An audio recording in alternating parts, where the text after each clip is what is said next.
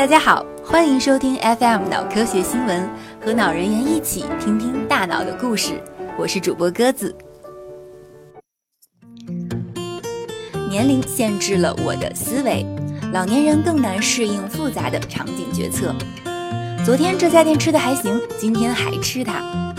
A 股这两天涨得多，但 B 股的更稳定，买 B 股吧。我们把前者称为无模型决策，也就是重复先前好结果的行为；后者称为基于模型决策，也就是基于经验推测行动的可能结果。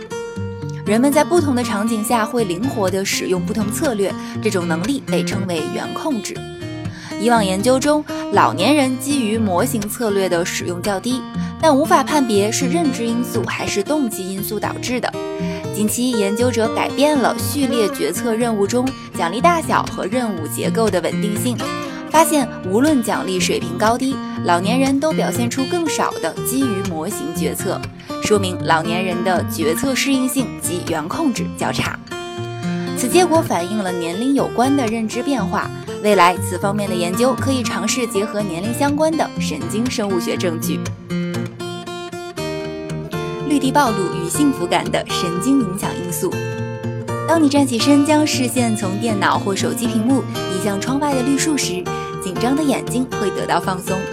当工作了一整天的你和家人在公园里散步时，会感觉到神清气爽。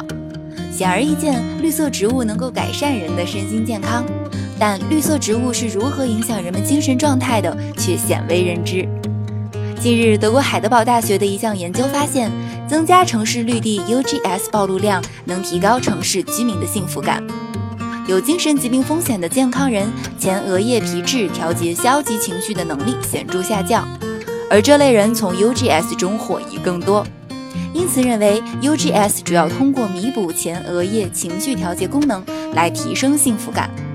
但这种联系产生的神经过程还有待进一步研究。果蝇如何运用自带指南针来导航？果蝇能够抵抗干扰，保持既定的行进方向，它是怎么做到的呢？洛克菲勒大学的研究团队发现，果蝇大脑中的 EPG 细胞控制并记录着果蝇的头朝向，对果蝇行进方向的决策起着重要作用。他们首先将果蝇放置在悬浮球上，让其自由选择朝向行进一段时间。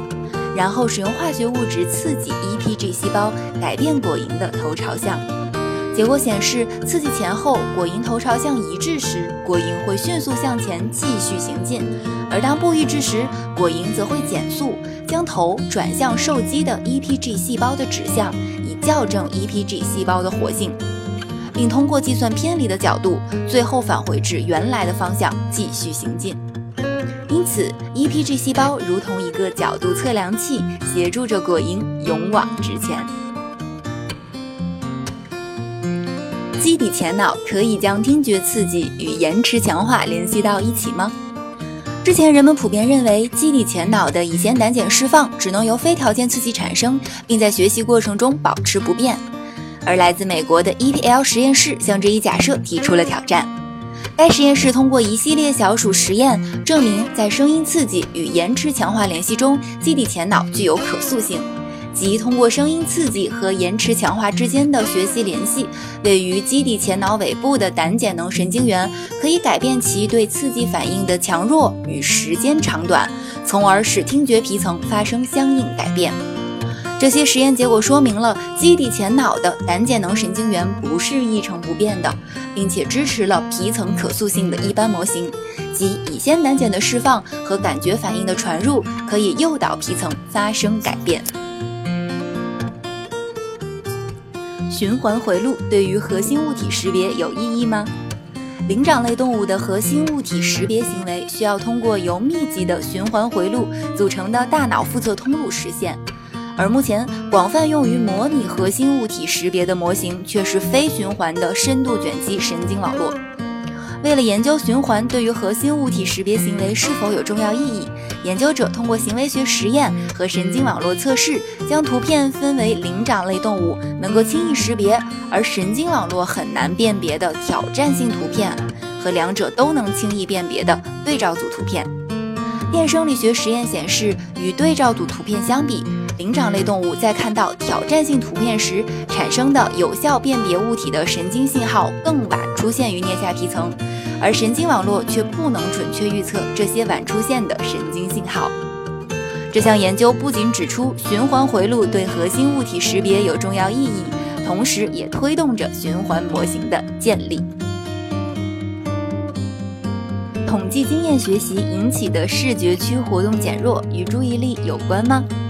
认知和行为往往会受到预测的影响，在有一定的统计经验学习的情况下，符合预测的刺激引起的神经反应往往会减弱。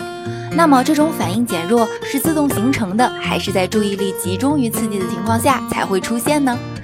在这项研究中，被试被给予连续的视觉物体刺激，其中第一个物体能够帮助预测第二个物体。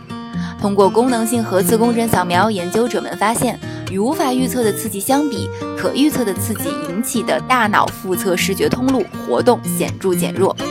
值得注意的是，当被试的注意力被导向别处，而不集中在视觉刺激上时，这种现象就消失了。神经计算理论把认知视作将先验知识和感知信息通过概率计算结合的过程，而本研究的结果对这一理论有重要限制。